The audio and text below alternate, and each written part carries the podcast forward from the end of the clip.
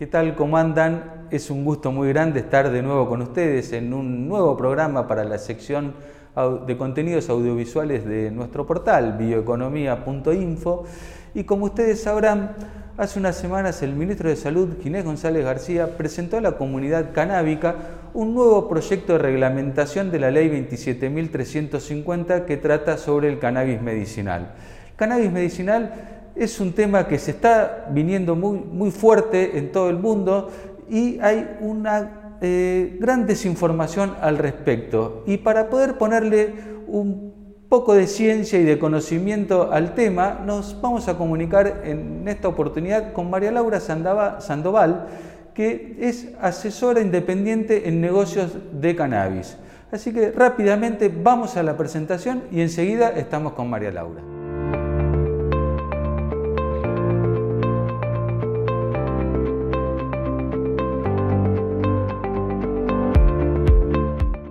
Agradecemos la, presencia de María Laura y ya estamos en línea con ella.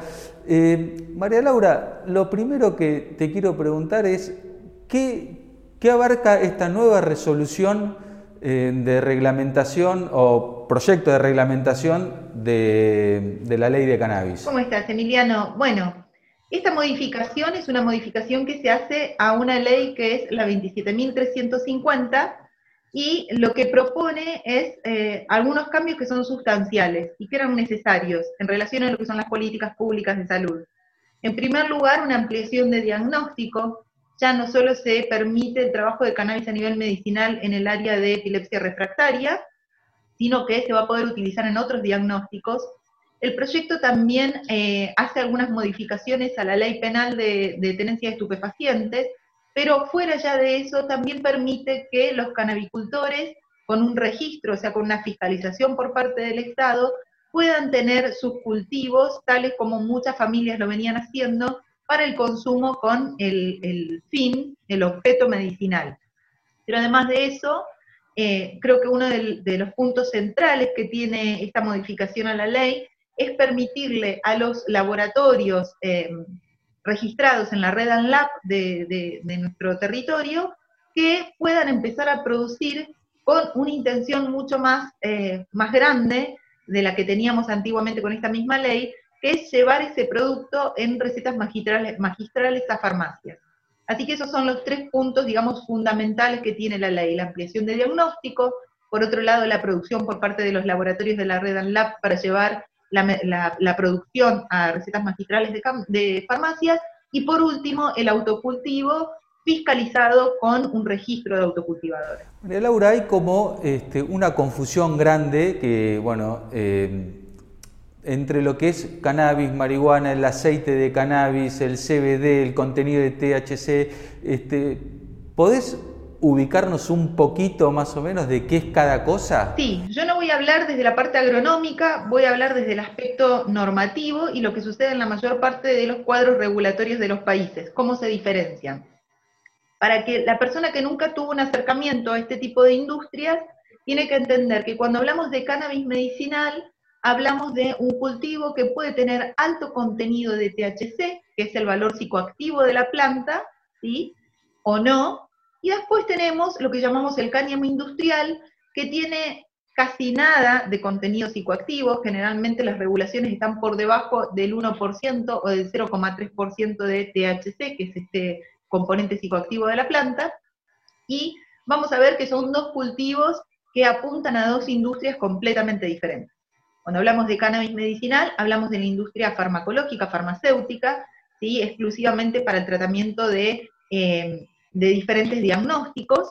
Y por otro lado, cuando hablamos de cáñamo industrial, hablamos en algunos casos de algunos extractos que según la legislación de cada país puede estar catalogado como un suplemento alimentario o eh, se puede llevar también a la industria cosmética. Cuando hablamos de cáñamo industrial hablamos de la posibilidad de utilizar las fibras del cáñamo, como antaño se hacía en nuestro país, para la generación de productos textiles, o se puede utilizar la semilla para productos alimentarios como un superalimento, cosas que ya están sucediendo en el resto del mundo, pero que todavía en Argentina estamos en la gatera de alguna manera. para entender, cuando uno, el, aceite, este CBD que, que hay en el mercado, ¿ese se extrae eh, del cáñamo, digamos? O sea, o cuando no tiene contenido de THC y existe aceite medicinal de alto THC, o sea, el CBD con alto contenido de THC de la marihuana, ¿están las dos?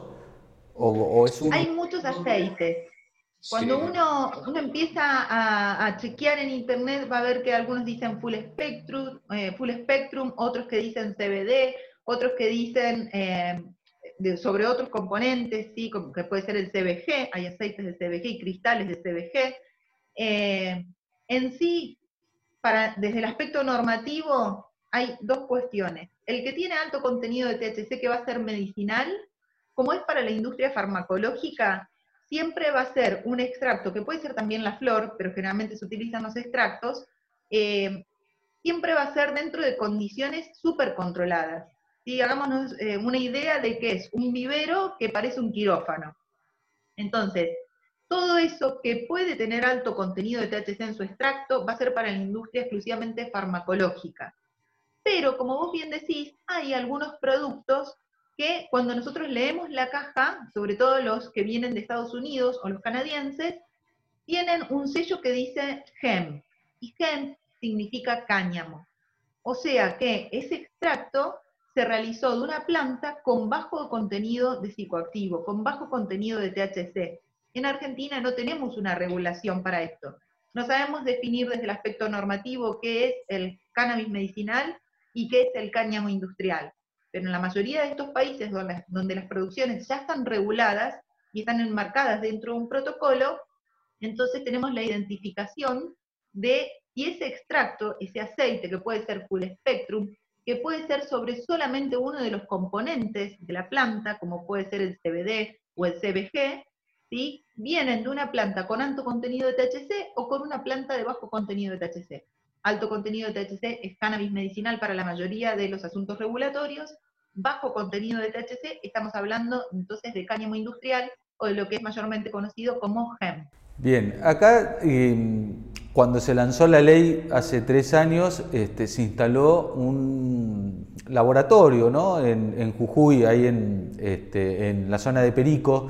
Eh, ¿Tenés idea cómo está? Si está avanzando, si, eh, en qué situación está, si ya está produciendo. Bueno, la ley, 2000, la, ley que nace en el 2017, que es la que ahora va a sufrir estas modificaciones, que es la ley 27.350, que el objeto de la ley es la, investigación médica y científica del cannabis, generó algunas herramientas como para salir adelante a partir de una demanda social puntual que eran las mamás de niños que tenían epilepsia refractaria.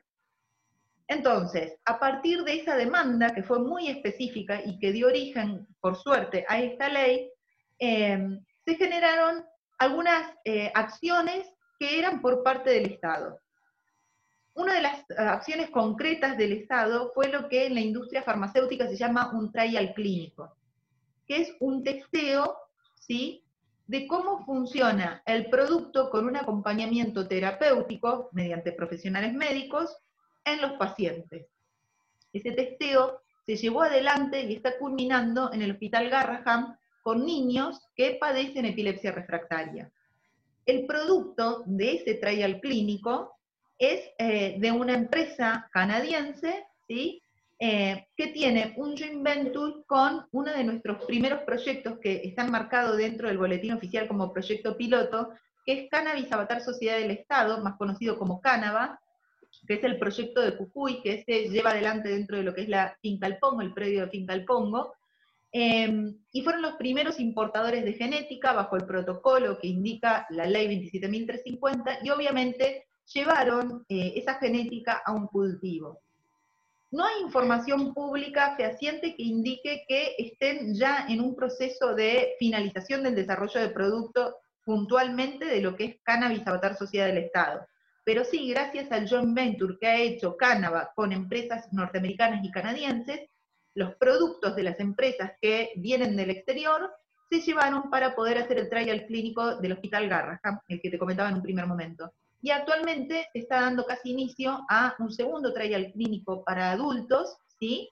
Eh, todavía no, sabemos, no tenemos información de cuál va a ser el producto, cuál va a ser la empresa que va a proporcionar el producto para este trial, eh, también en el área de epilepsia refractaria, y a partir de las modificaciones de la ley creemos que va a haber muchas nuevas novedades en el área farmacéutica respecto a estos testeos clínicos con productos específicos en otras partes del país. Qué bueno, porque la verdad que uno en conversaciones este, con gente, sobre todo gente adulta, gente grande que por ahí ha padecido algún tipo de, enfermedades este, como cáncer o cosas así, este, que están probando y, suelen, o sea, eh, me cuentan que eh, no hay mucha información médica, que los médicos no tienen conocimiento de lo que es, por llamarlo de alguna manera, la cannabis terapia eh, y terminan acudiendo a gente que por ahí no, son profesionales, no tienen gozo, pero llevan años en este tema y están mucho más, este, tienen como mucha más información sobre la dosificación que, los médicos, ¿no? ¿Coincidís un poco con esta, con esta visión? ¿Que hace falta investigación Bueno, hay una realidad que es ineludible, que es que nuestros profesionales médicos en Argentina no tenían la asignatura de estudio de eh, la parte de cannabis dentro de sus pensum de estudios, ¿no? Entonces, em, indudablemente, no, es que vienen eh, investigando el tema desde hace 15, 20 años. Entonces, bueno, esto generó una situación de coyuntura en el aspecto terapéutico, que es que nuestros profesionales médicos han estado haciendo una carrera sobrenatural para ponerse al, día con la temática eh, en una comunidad científica internacional que recién está empezando a tocar el tema. Si bien tenemos representantes eh, de la investigación médica, como es el doctor Meshulame de Israel, desde hace 20, 25 años trabajando en la temática, la mayor parte de la comunidad científica y la comunidad médica internacional recién ahora está completando las fases de los diferentes testeos clínicos, y los testeos clínicos no funcionan para todos los productos. Cada producto sí se investiga dentro de este testeo clínico y ahí es donde se realiza el abordaje de la comunidad médico. Una vez que obtienen esos resultados, pueden salir adelante con una proyección de un determinado tratamiento terapéutico, etc.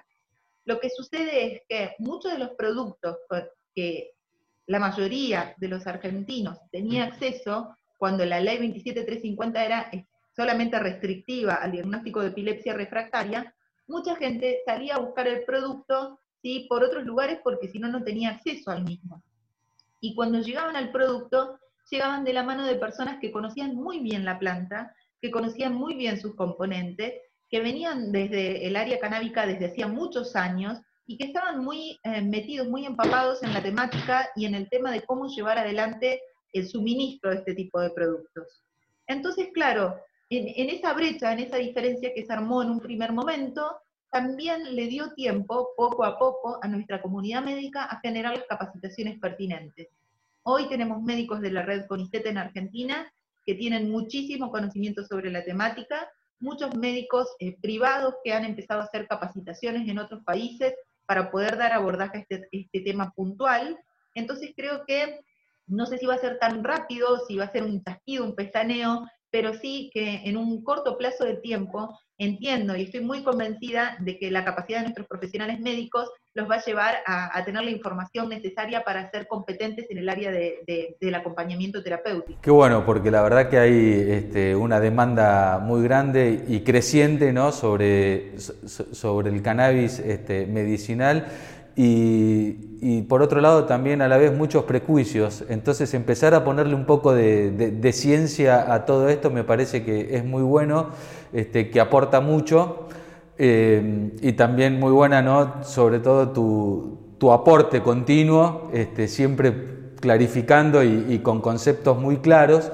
Eh, te pregunto también eh, qué expectativas hay con esta, este, con esta nueva propuesta de, reglamentación, si, crees que va a salir en breve, en el corto plazo, eh, si puede haber algún tipo de trabas. Esto es una apreciación obviamente personal porque en términos de información pública todavía no tenemos nada en, digamos, en vigencia de estos nuevos cambios.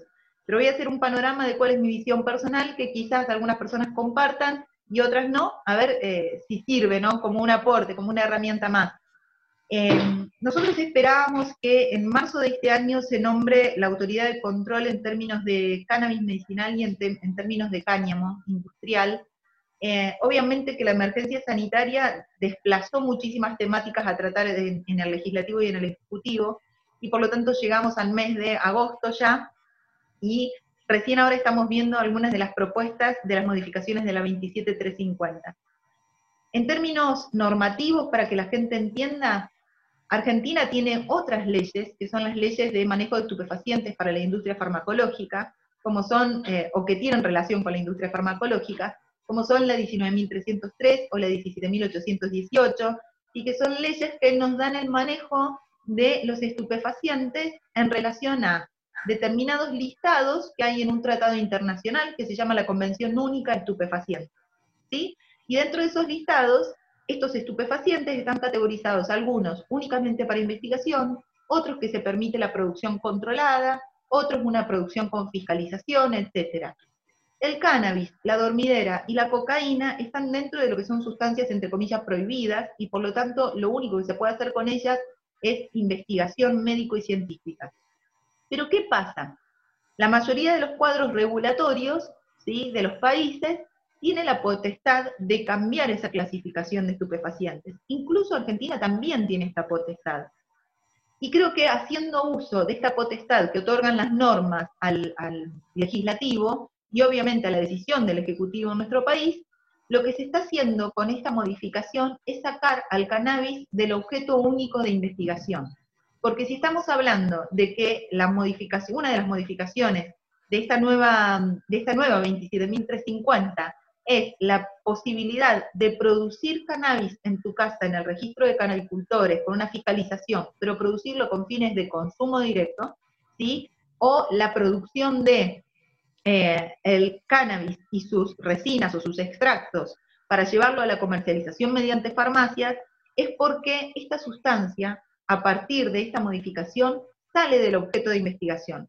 Al salir desde del objeto de investigación, lo que estamos diciendo es que el cannabis está entrando dentro de un ciclo de comercialización y de acceso, ¿sí? Entonces, creo que esto es uno de los puntos fundamentales para mí desde la visión normativa, porque nos va a eh, permitir la interpretación, ¿sí? Para que cualquier privado que cumpla con los requisitos de las leyes de estupefacientes, de producción, importación, exportación y tránsito dentro de nuestro territorio, o sea, que estén registrados como un laboratorio para tal fin, van a poder salir adelante con una comercialización de cualquiera de los derivados de cannabis, siempre y cuando tengan la fiscalización del Estado.